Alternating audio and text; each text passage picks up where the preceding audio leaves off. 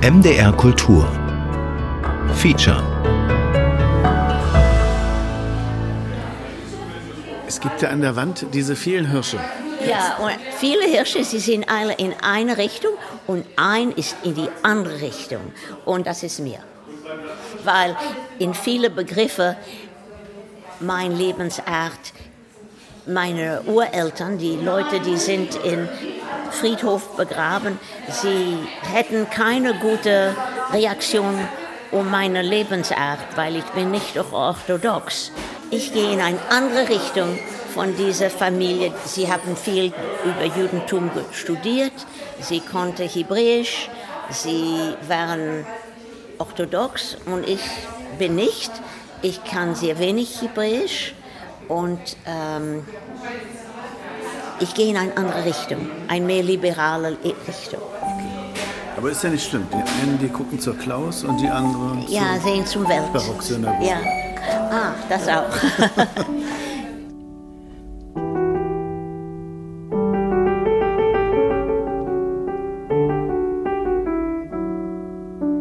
Julia Hirsch, geboren 1938 in Antwerpen.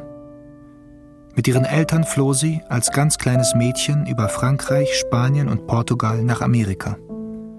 Ihre Jugend verbrachte sie in London. Heute lebt sie in New York, ist Mutter zweier Töchter und verwitwet.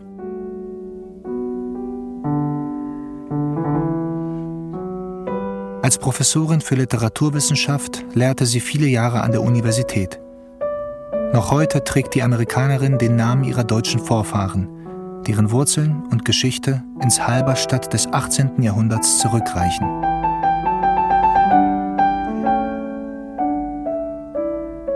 Hier haben die Hirschs einen weltweit arbeitenden Metallhandel aufgebaut und für mehrere Jahrzehnte ein glückliches Leben in materieller Sicherheit führen können. Dass heute ein Café in unmittelbarer Nähe der Klaus gelegen, dass dieses Café den Namen ihrer Familie trägt, hat Julia Hirsch zunächst verwundert. Inzwischen aber kommt sie sehr gern an diesen Ort. Alles, was man hier essen kann, ist so hervorragend. Und es ist auch ein wichtiger Treffpunkt in Halberstadt. Und dann war ich sehr stolz. Das ist schön, ein Kaffee Hirsch. Man kann dann fragen, wer ist Hirsch, was bedeutet dieser Hirschaufwand? Und doch, es hält die Erinnerungen von diesen Familien, weil all die anderen Erinnerungen, das bedeutet nicht so viel für viele Leute. Für Leute, die wissen viel über Judentum. Die Synagoge hat ein, ist sehr wichtig und der Klaus ist sehr wichtig. Aber, viele Leute, die kommen hier, sie sind nicht interessiert daran, aber doch, sie sind interessiert in eine gute Tasse Kaffee und hervorragende Kuchen und all die hervorragende Dinge, dass man kann hier essen. Also ich bin sehr glücklich, ich fühle mich sehr pleased. Der Kaffee Hirsch ist ein wichtiger Begriff in Halberstadt und das ist meine Familie.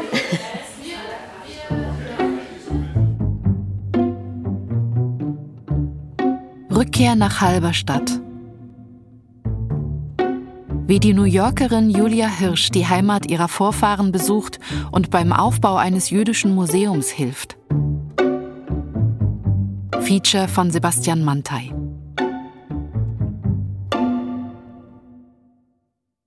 Immer wieder kommt Julia Hirsch zwischen 2000 und 2004 als Fulbright-Dozentin nach Europa, um in Tallinn in Estland angehende Lehrerinnen und Lehrer zu unterrichten.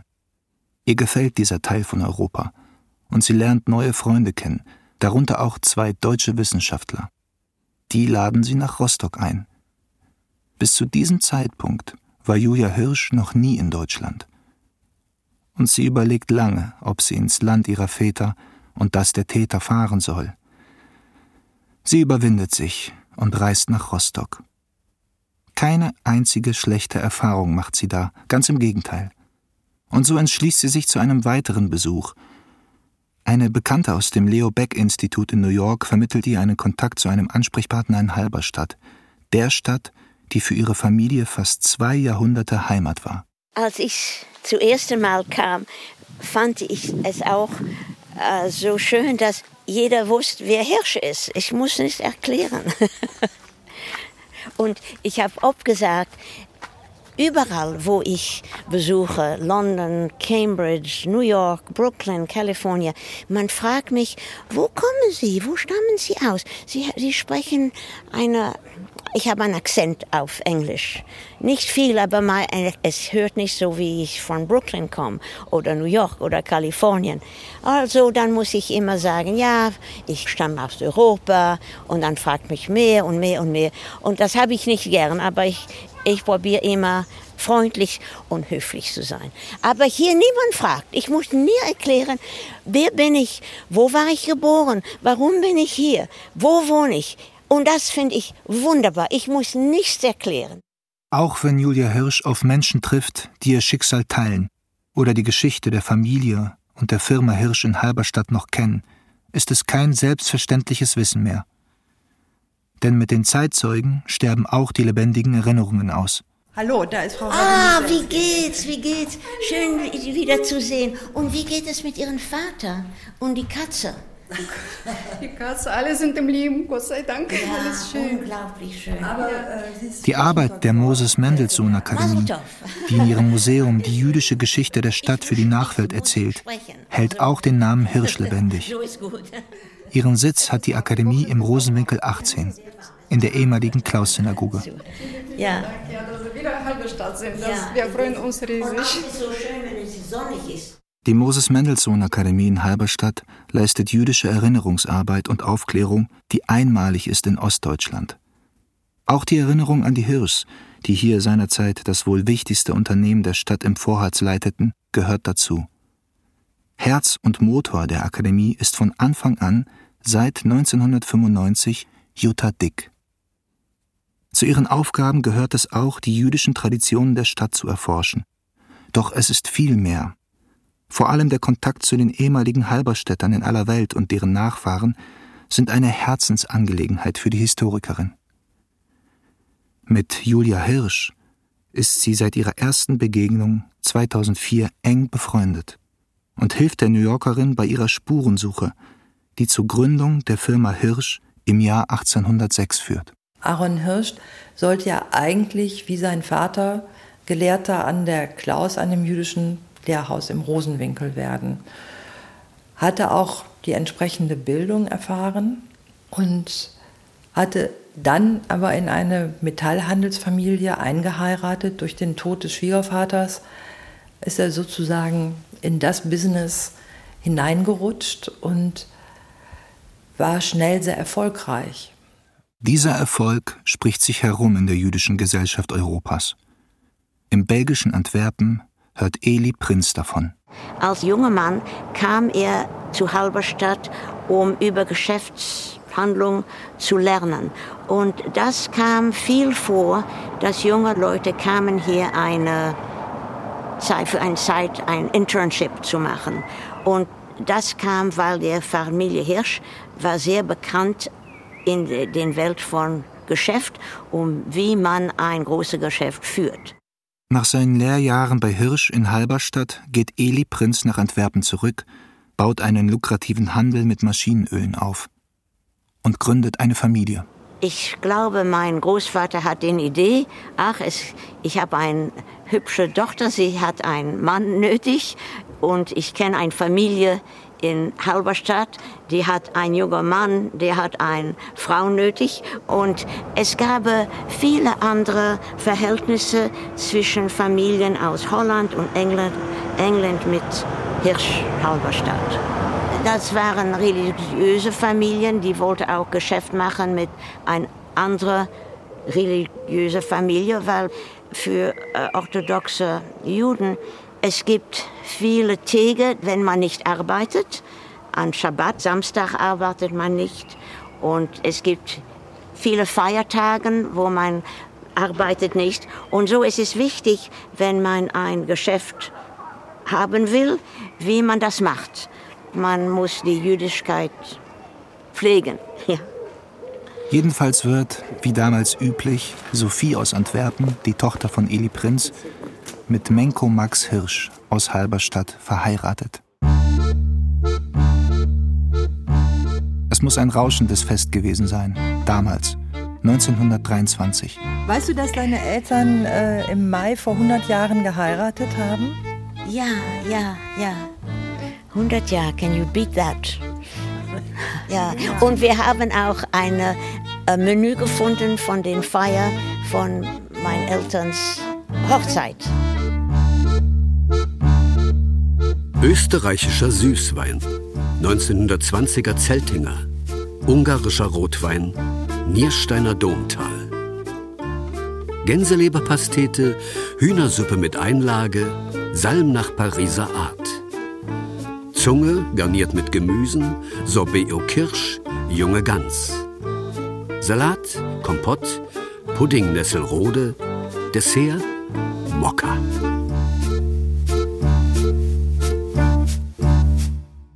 Bei einem Spaziergang durch die Halberstädter Unterstadt, wo einst die meisten Juden lebten, ist jenes Hochzeitsmenü ein amüsantes Gesprächsthema für Julia Hirsch und Jutta Dick.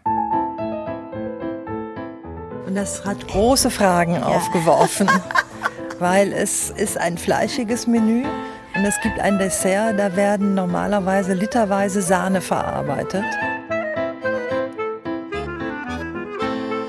Das ist nicht koscher, das darf man nicht. Und Uri hat dann behauptet, man könnte äh, die Sahne Eiweiß. durch Eigelb ersetzen. Eigelb. Und da hat er, hat er gerechnet, es waren so Massen, da wird jede Leber explodieren. das war Nesselrode Pudding. Ja. ja. Also wir haben das lang studiert. Wie könnte das sein? Bei einem Coup Nesselrode oder einer Creme Nesselrode handelt es sich um ein historisches Rezept, das aus Kastanienmehl oder pürierten Maronen hergestellt wird. So viel, äh, da war Fisch und Fleisch und Sorbet. Kalbszunge oh. und. Also ein ganz klassisches, ähm, ja. ein bisschen heute altmodisches deutsches Menü. Und wir haben das vor zehn Jahren, haben wir das Menü zum Hochzeitstag mal im Café angeboten. Und das wollte aber keiner essen. Rinderbraten, Kalbszunge. Und dann aber der Pudding Nesselrode. Das war das große Rätsel. Oft serviert mit Birnenragout oder gehackten Walnüssen, trägt der Pudding à la Nesselrode den Namen von Karl Robert von Nesselrode, der während des Wiener Kongresses die russische Delegation leitete und sich mit seinem Rezept auch als Feinschmecker erwies. Wie ganz offensichtlich auch die Familie Hirsch, die ihre Gäste mit diesem Dessert 1923 bewirtete. Das alles ist lange her. Aber die Spuren dieser für die Familie glücklichen Zeiten sind immer noch vor Ort zu entdecken. Es ist etwas so wie zu Hause. Nicht genau, aber doch. Und ich erfühle immer ein Familiengefühl, wenn ich Deutsch höre, weil ich habe das als, als Kind immer zu Hause gehört, weil das ist so interessant, man spricht von einem Vaterland und einer Muttersprache, aber ich habe nie Vatersprache gehört als Ausdruck. Die jüdische Gemeinde in Julia Hirschs Vaterstadt hat eine rund 800 Jahre lange Geschichte. Knapp 10 Prozent der Bevölkerung machte sie in ihrer Blütezeit im 18. Jahrhundert aus. Damit war sie eine der größten und wichtigsten in Mitteldeutschland. Und neben Frankfurt am Main bis ins 20. Jahrhundert ein Zentrum der jüdischen Orthodoxie in Deutschland. Halberstadt war ja ein sehr reiches Bistum und die Halberstädter Bischöfe haben ganz pragmatisch gesprochen die Vorteile gesehen, die sie durch die Juden hatten waren bis zum Westfälischen Frieden, mit dem Halberstadt Teil von Brandenburg-Preußen wurde, hohe Einnahmen, die durch die jährliche Sondersteuer erzielt wurden, die die Juden bezahlen mussten, um überhaupt einen legalen Aufenthalt in der Stadt zu haben. Über viele Jahrhunderte war Halberstadt ein wichtiger, sicherer und zentraler Ort für Juden. Hierher kamen sie aus ganz Osteuropa und auch aus Wien, um sich ein neues Leben aufzubauen, ohne verfolgt zu werden. Weshalb das so war, dafür hat Jutta Dick keine einfache Antwort parat. Aus ihrer Sicht spielen viele Faktoren eine Rolle. Die Lage von Halberstadt war auch ideal. Juden durften ja keine Handwerke ausüben und im Handel gab es auch Einschränkungen, was zur Folge hatte, dass bestimmte Handelsbereiche von Juden bespielt wurden. Und da liegt Halberstadt perfekt. Auf der einen Seite der Harz, das bedeutet Metall. Auf der anderen Seite die Börde mit äh, den großen landwirtschaftlichen Flächen, die Getreidehandel bedeuteten. Und man sieht, dass das so die Kerngeschäfte waren. Und später kommt dann Textil auch ganz typisch hinzu. Aber für mich ist immer die Lage von Halberstadt zwischen Harz und Börde ein entscheidender Punkt. Bedingungen, die dazu beitragen, dass Aaron Hirsch und seine Nachfahren über 120 Jahre lang in Halberstadt eine Weltfirma aufbauen können. Das neo-orthodox geführte Unternehmen wird zum Magneten für eine damals junge Generation und zieht vor allem Jüdinnen und Juden an, die hier nach ihren religiösen Regeln leben und arbeiten. Es gibt koscheres Essen in der Kantine, einen Betraum und an jüdischen Feiertagen ruht der Betrieb. Halberstadts jahrhundertealte jüdische Geschichte kann so durch eine neoorthodoxe Praxis fortgeschrieben werden als ein modernes Leben mit Tradition. Neoorthodoxie in Halberstadt bedeutete, dass insbesondere getragen von der Unternehmerfamilie Hirsch eine Infrastruktur geschaffen wurde, die es möglich machte, dem jüdischen Religionsgesetz der Halacha zu folgen. Das bedeutete, es war sichergestellt die Versorgung mit koscheren Lebensmitteln. Es war sichergestellt, dass äh, an Schabbat und an den Feiertagen die Geschäfte geschlossen waren. Es ging so weit, es gibt das Gebot des Schattens, äh, dass eben Wolle und Leinen zum Beispiel nicht vermischt werden dürfen, äh, dass hier Konfektionsgeschäfte angeboten haben, Konfektionsware, Anzüge aufzutrennen, wenn die eben nicht den Vorschriften entsprechend genäht waren. Das Unternehmen Hirsch schafft Arbeitsplätze für Juden und Nichtjuden. Man betet getrennt, lebt und arbeitet aber gemeinsam. Man war offen, offen für die nichtjüdische Gesellschaft und insbesondere fürs städtische Leben. Also was wir nachvollziehen können, ist, dass sich jüdische Bürger sehr engagiert haben, gerade hier im kulturellen Leben. Äh, das neue Theater wurde gebaut. Familie Hirsch hat das Gestühl des Theaters finanziert. Um 1910 sind entstanden das Städtische Museum, Gleimhaus, auch der Domschatz schon irgendwie auf einer musealen Ebene. Und man stellt fest, dass die jüdischen Bürger da inhaltlich sehr engagiert waren, das aber auch finanziell unterstützt haben.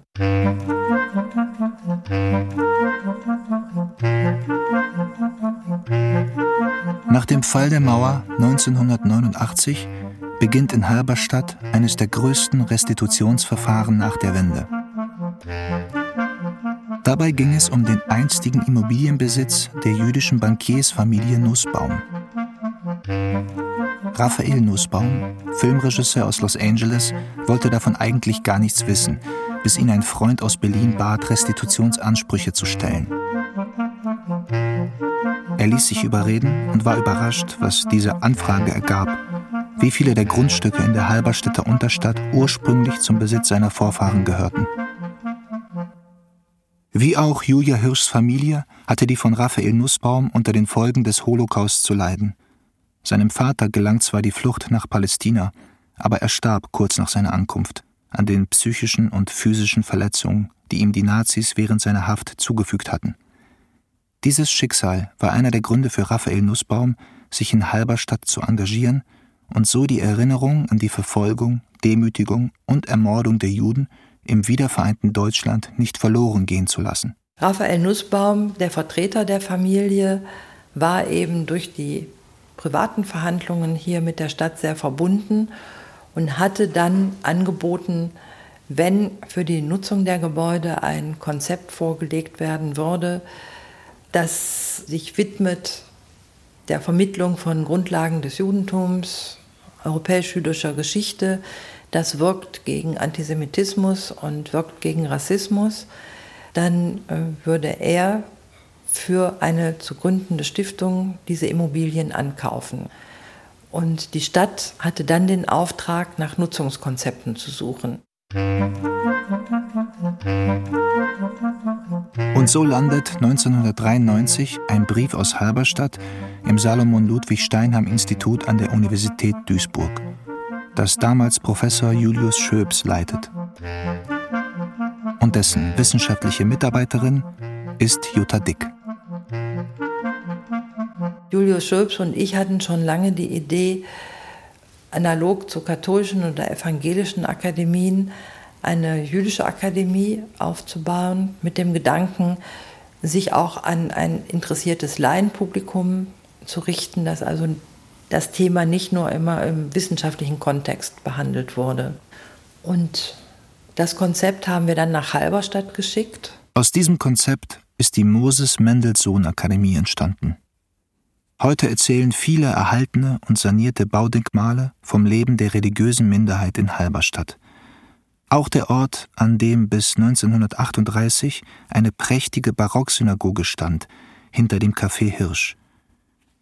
Dass die Synagoge von der Straße aus nicht sichtbar sein durfte, gehörte zu den Auflagen, die die jüdische religiöse Minderheit zu befolgen hatte. So war die Synagoge von den Häusern in der Barkenstraße und denen der Judenstraße komplett umschlossen. Nach der Pogromnacht im November 1938 muss die Halberstädter Barocksynagoge auf Anweisung der Stadt abgerissen werden. Die Kosten dafür hatte die jüdische Gemeinde zu tragen. Das Ende der jahrhundertealten jüdischen Gemeinde im Vorharz war besiegelt. Ganz gelang aber nicht, was von den Nationalsozialisten eigentlich bezweckt war, das Auslöschen der Erinnerung an diesen Ort. Zwar blieben nur wenige Mauerreste erhalten, und die Natur ergriff Besitz von dem Ort, er verwilderte. Der Standort der alten Barocksynagoge aber behielt seinen Platz im Gedächtnis der Stadt und ihrer Bewohner. Das ist ein schöner Garten. Kennen Sie diese Garten? Heutzutage tut man nicht so viel Rasen, weil das ist gut für die Biene und die Schmetterlinge.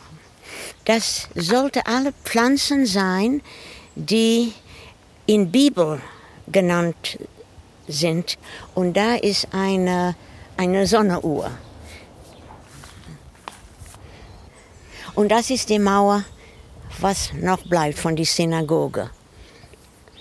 Also sehr wenig. Und da ist ein Eintritt zum Café Hirsch ein Türchen. Magical, a magical place.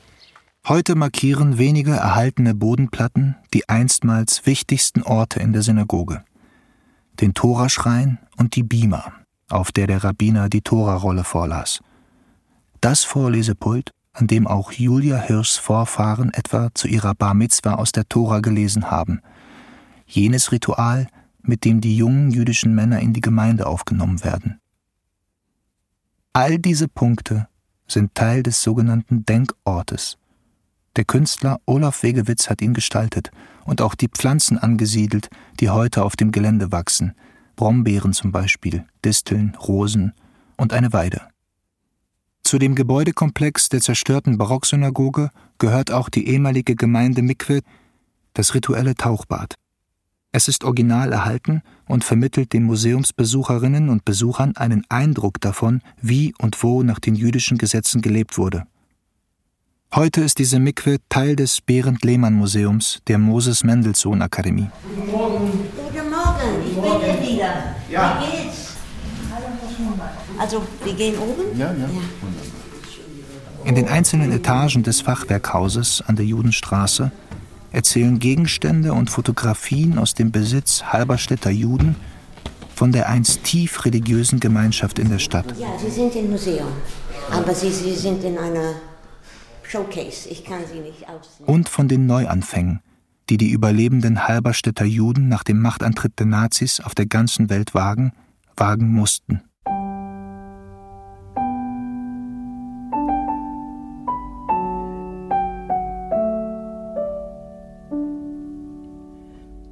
Also, das ist meine Mutter in Scheveningen. Und ich weiß nicht, welche Jahr.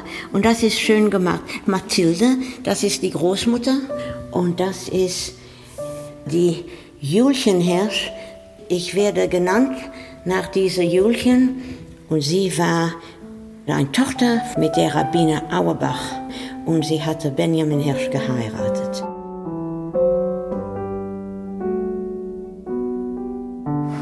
Hier Bertha Bondi, das war meine Mutters Mutter, die stammte aus Wien. Ilsenburg. Ja, die Ilsenburg-Fabrik. Hirschkupfer Messingwerke. Und das steht noch. Der Schornstein steht noch. Im oberen Geschoss des Berend Lehmann Museums sind auch Bücher und Fotos zu besichtigen, die Julia Hirsch gestiftet hat. Ach, all diese Bücher haben bei mir lang gelebt. Hello, hello books. Hello, you have a nice new home. Ah, was ist, ach, sie hat, ein, ah, sie hat ein Inventory gemacht. Ja, mein Vater hat das geschrieben und sie hat das kopiert. Ah, all diese Bücher. Also manchmal sagt es den Ja und manchmal nicht. 1649, 1783. Als Julia Hirsch die Exponate in der Ausstellung sieht, ist es eine Wiederbegegnung mit altvertrautem, mit dem Besitz ihrer Vorfahren und den Erinnerungen an sie. Und was noch gibt es? Und hier ist ein Bild, mein Vater in New York mit was übergeblieben von seinen Büchern und viele von diesen Büchern sind dabei.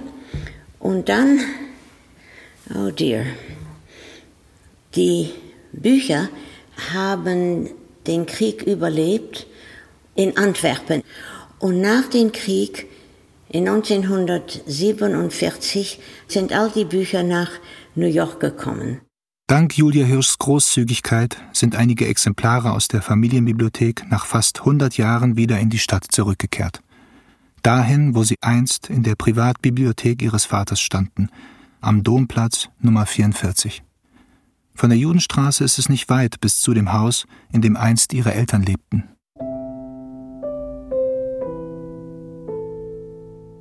Ich äh, stelle mir vor, dass wir gehen zu Fuß zusammen. Und das sind die Steine, wo sie gegangen haben. Ich stelle mich ja vor, ob das könnte passieren, das weiß ich nicht. Aber ich habe gern daran zu denken, dass das könnte sein. Dass wir gehen zusammen in diese verschiedenen Orte. Und ich finde das auch so unglaublich, dass dieser Teil Halberstadt hat den Krieg übergelebt und die andere Teil, die neue Teil, hat nicht.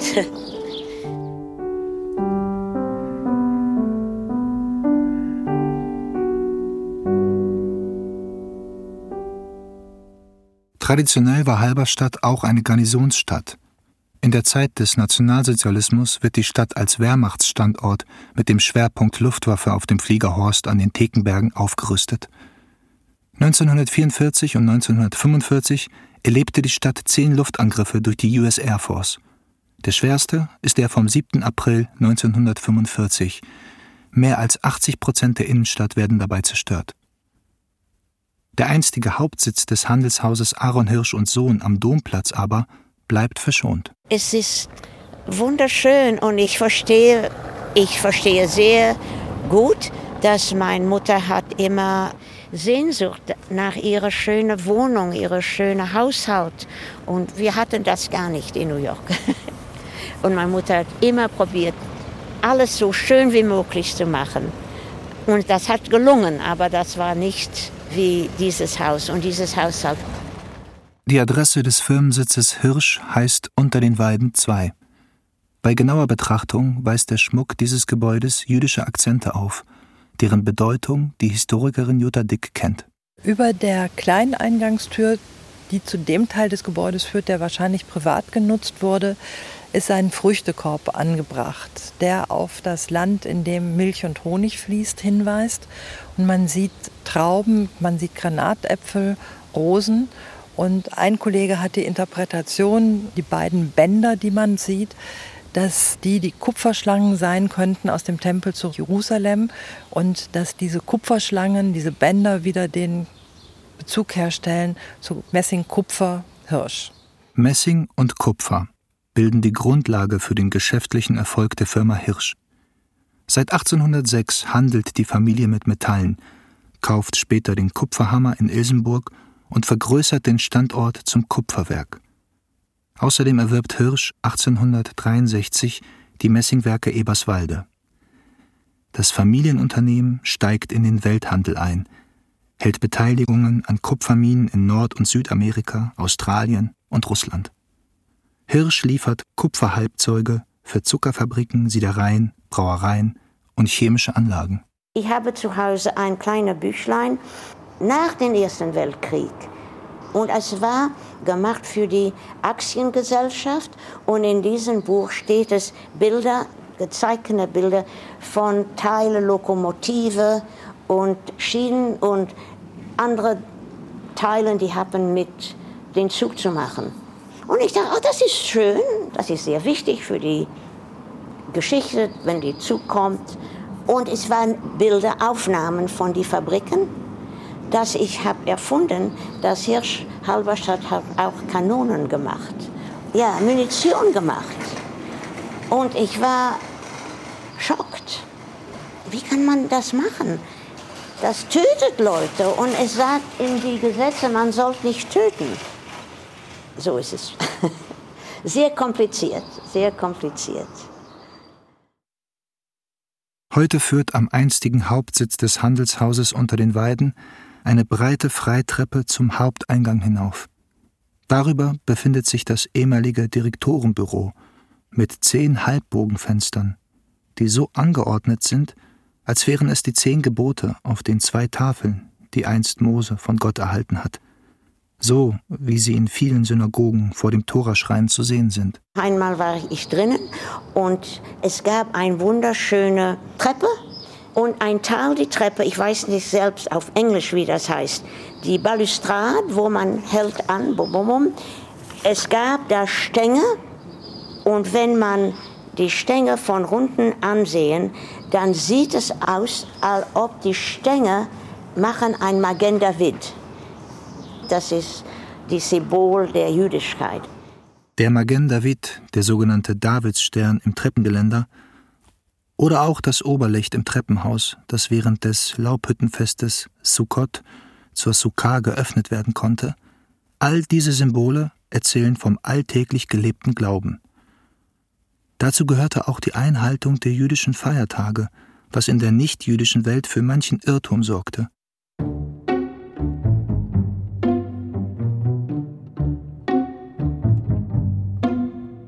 So hat die Historikerin Jutta Dick im Rahmen ihrer Arbeit auch folgende Geschichte erzählt bekommen.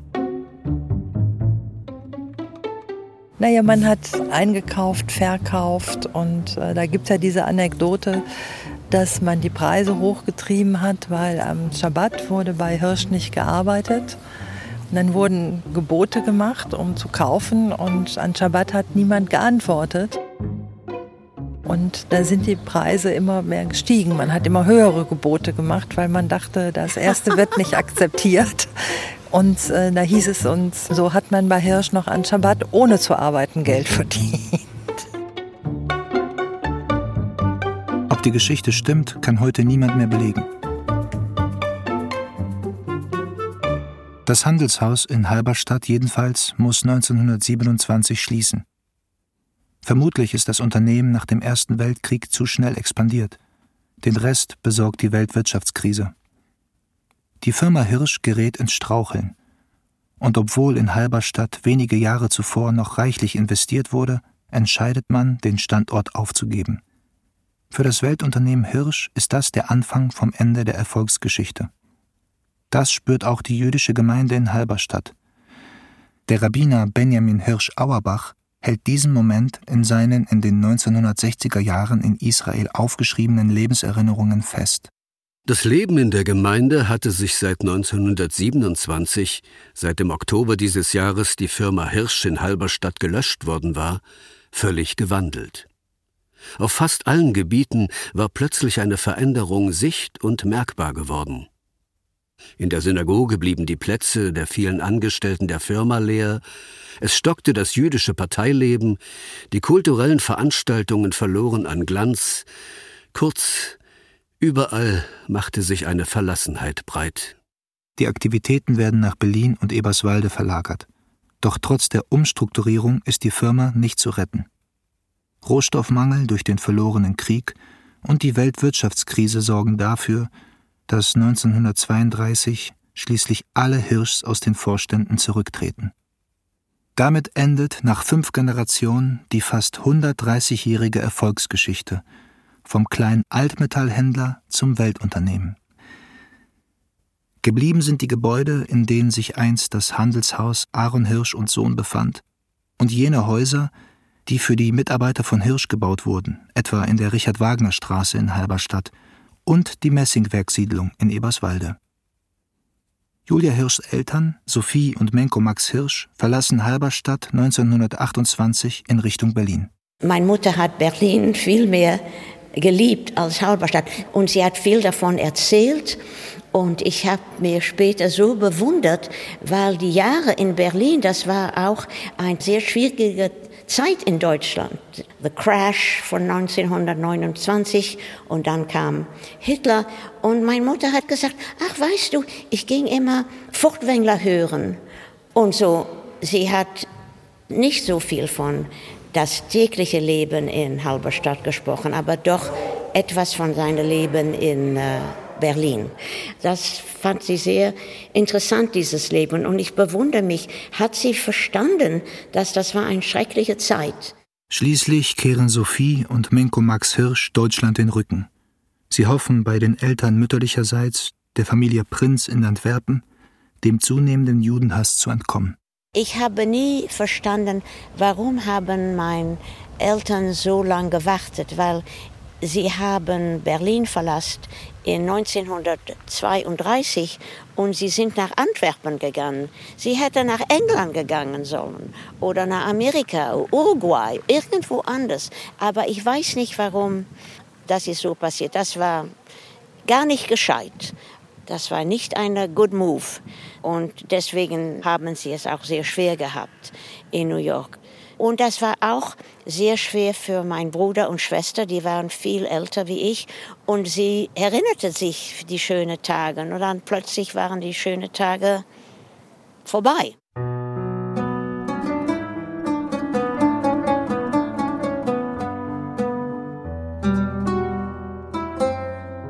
Nur wenige Meter entfernt vom Wohnhaus der Hirschs am Domplatz 44 steht heute vor dem Halberstädter Dom ein Mahnmal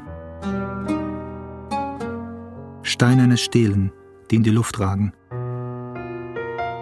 Auf ihnen sind die Namen der Halberstädter Jüdinnen und Juden verzeichnet, die von dieser Stelle aus ihre oft letzte Reise antreten mussten.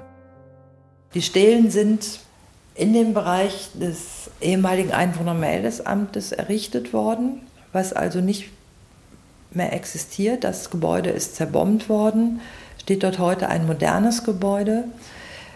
Und weil sie deutlich machen, das hat in der Öffentlichkeit stattgefunden. Es war, hat nicht im Geheimen stattgefunden, in der Öffentlichkeit. Und was für uns eine schwierige Situation ist, wir haben Fotos, aber wir haben keine Quelle. Die sind uns anonym zugespielt worden. Wir denken, dass die Fotos echt sind, aber wir können überhaupt keine Quelle angeben. Und man sieht aber auf den Fotos, das war Volksfestatmosphäre, als die Juden abgeführt wurden. Im April 42.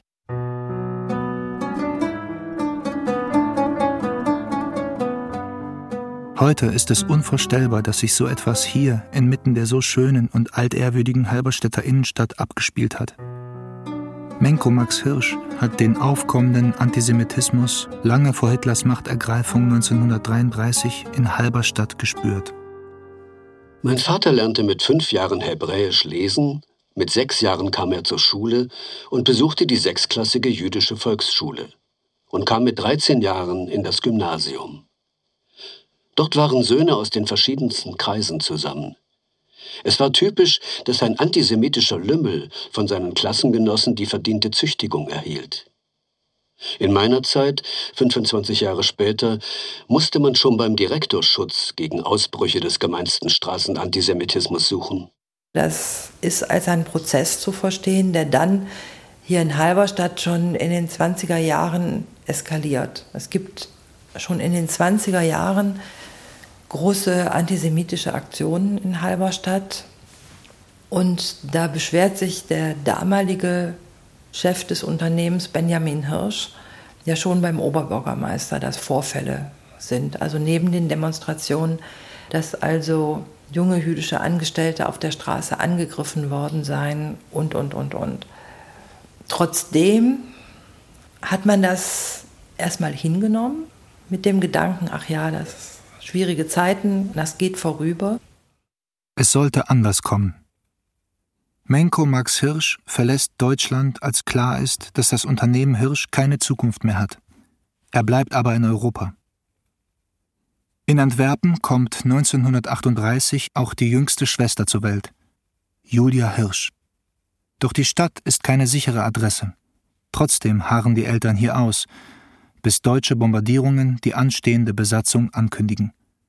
Fast ein Jahr lang, von Mai 1940 bis April 1941, zieht die Familie durch Frankreich. In dieser Zeit hat Julias Vater ein Tagebuch geführt. Die Nachrichten wurden immer schlechter. Eine belgische Dame, die Frau eines Kommandanten, sagte zu mir, ich weiß, dass Sie Juden sind. Gehen Sie so schnell weg wie möglich. Ich meine es gut mit Ihnen. Daraufhin verließ ich mit meiner engeren Familie, ohne Mitnahme irgendwelchen Gepäcks, nur mit kleinen Handtäschchen und dem Kinderwagen für das Baby, unser Haus und flüchteten nach La Panne.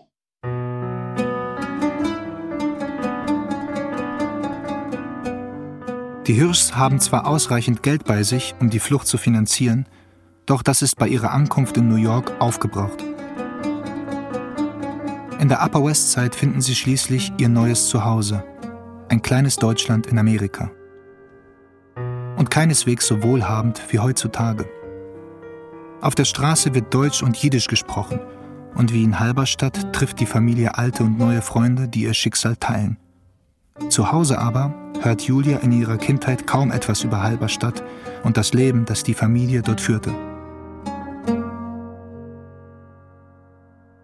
Obwohl meine Eltern miteinander immer Deutsch gesprochen haben und mit ihren Verwandten und deutschen Freunden Deutsch gesprochen haben, wir haben nicht Deutsch zu Hause gesprochen und ähm, ich fand es sehr schwer zu verstehen als Kind es gab gute Deutsche, das war die jüdische Deutsche, das meine Familie konnte.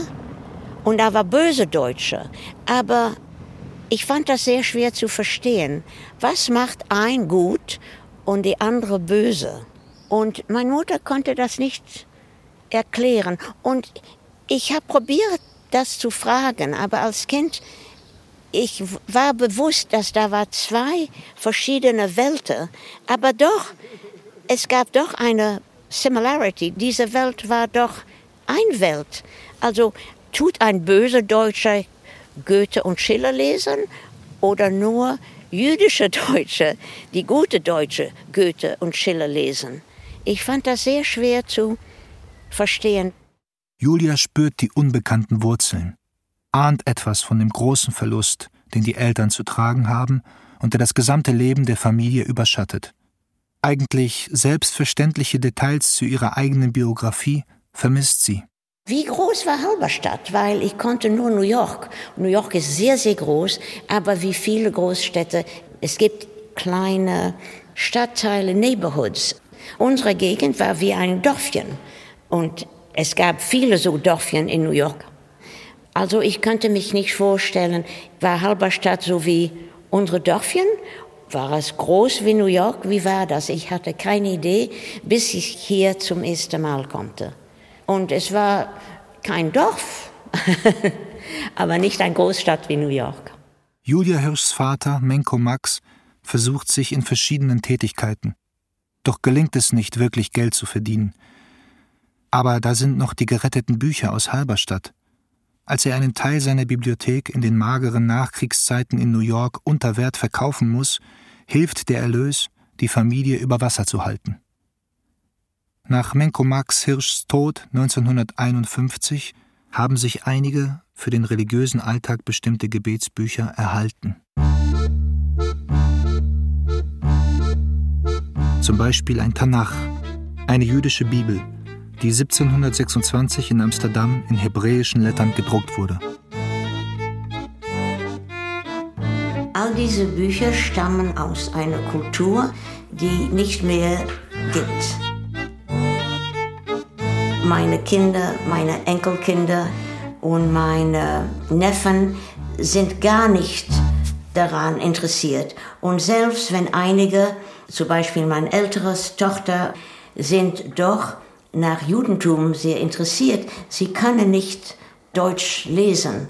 Und alles hier ist von der deutschen, jüdischen, orthodoxen Kultur. Niemand kann diese Bücher genützen in eine religiöse Praxis. Deshalb freut sich Julia Hirsch, diese Gebetsbücher dorthin zu bringen, wo sie einst zu Hause waren, nach Halberstadt.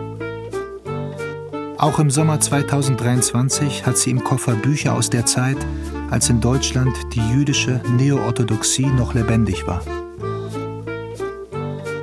Ich wusste, dass hier in Moses Mendelssohn Akademie man studiert über Judentum und deswegen habe ich gedacht, dass hier es wäre gut, diese Bücher zu Hause zu bringen. Und ich habe ein wirkliches Gefühl jetzt mit dem Klaus hier und was gibt noch von der Synagoge.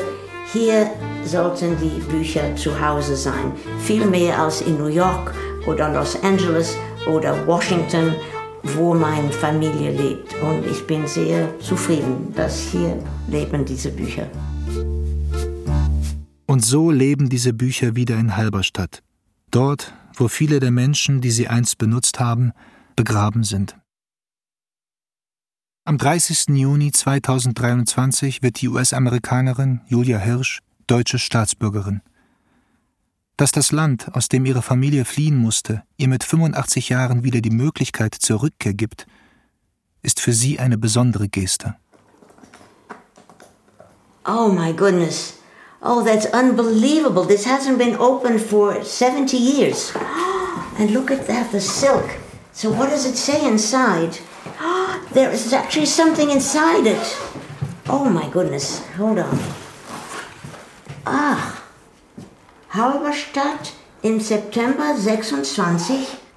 Was wir denken und fühlen zu beschreiben, beschreiben und berühren das verrat sehr schlecht unsere Kund, Gott erhalt euch froh und gesund. Besehe er uns das Glück, zum Leben zu begleiten, zu vertiefen, das bindende Band bei Zeiten. An einem entzückenden Sonntagmittag in W. Gesellschaft von H. Bertram, Bertram und Walter. Oh my goodness. Also, oh, das ist sehr rührend. Auch bei ihrem vorerst letzten Besuch im Sommer 2023 hat sie wieder einige Bücher dabei. Unter ihnen ist ein mit einem kleinen Schloss gesichertes braunes Exemplar mit Goldschnitt. Mit einer Büroklammer gelingt es, das Schloss zu öffnen und ein Geheimnis zu lüften. Also es ist eine Art Guestbook. Und was ist sehr rührend, ist, dass Walter und Bertram waren die jüngsten Brüder meiner Mutter und sie sind in Auschwitz gestorben. Stille Zeugen einer längst vergessenen Zeit. Das sind die Bücher von Julia Hirsch, die persönlichen Eintragungen im Gästebuch der Familie Hirsch und die drei jüdischen Friedhöfe in Halberstadt, wo Julia Hirschs Ahnen liegen.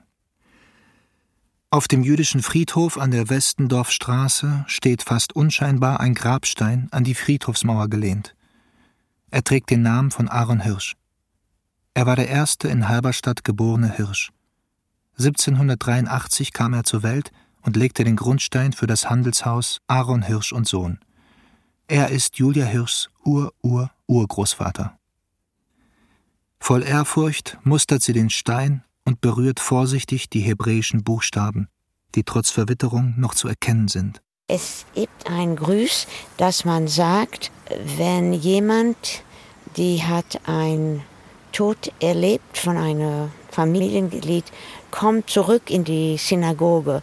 Und es ist ein Satz ungefähr, möchtest du Trost finden in Gedanken von die Trauende von Zion und Jerusalem.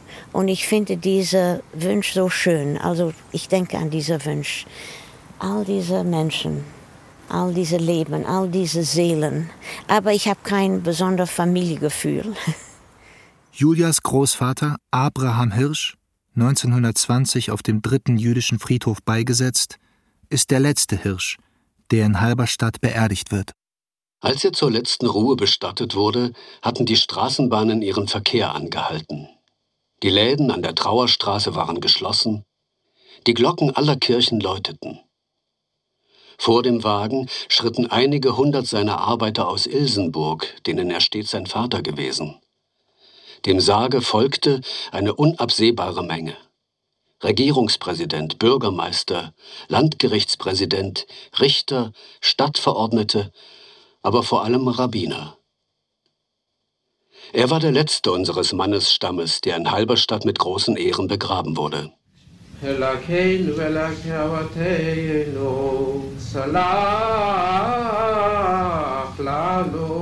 Es ist Tradition im Judentum, dass für die Toten Kaddisch gebetet wird, das jüdische Totengebet. Heute erklingt es nur noch selten in Halberstadt. Benjamin Hirsch-Auerbach, der auch familiär mit den Hirschs verbunden und im Unternehmen tätig war, leitete als letzter Rabbiner die jüdische Gemeinde von Halberstadt von 1933 bis 1938. In der Nacht des 9. November 1938, als die Synagogen brennen und Juden in Scharen eingesperrt werden, wird auch er festgenommen und in das KZ Buchenwald gebracht. Nach einigen Wochen kommt er frei. Niemand weiß, warum die Nazis ihn haben gehen lassen. Mit seiner Familie flieht er nach Palästina. In den 1960er Jahren sang er dieses Kaddisch für die toten Juden von Halberstadt. Sie sind alle tot, aber doch, ich glaube, wenn man jemand erinnert, das ist Immortality. Dann sind sie nicht mehr so tot. Sie sind tot, aber nicht in Gedenken und Gefühl und deswegen habe ich immer gern Halberstadt zu besuchen, wenn ich die Gelegenheit habe, über meine Eltern zu sprechen oder meine Geschwister oder andere Menschen, die ich geliebt habe, die sind tot. Das ist die Wichtigkeit, die Erinnerung. Man gibt neues Leben zu die Leute, die leben nicht mehr, die können nicht mehr ihre eigene Geschichte erzählen.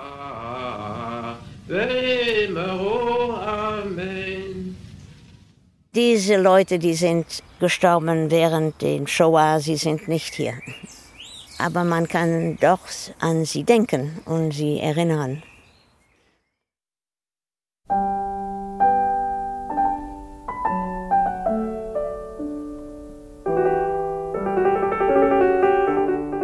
Rückkehr nach Halberstadt wie die New Yorkerin Julia Hirsch die Heimat ihrer Vorfahren besucht und beim Aufbau eines jüdischen Museums hilft. Feature von Sebastian Mantei. Redaktion Katrin Wenzel. Es sprachen Raphael Stachowiak und Lutz Harder. Schnitt Christian Grund. Ton Holger König. Regieassistenz Eva Geding. Regie Lücke Langer. Produktion Mitteldeutscher Rundfunk 2023.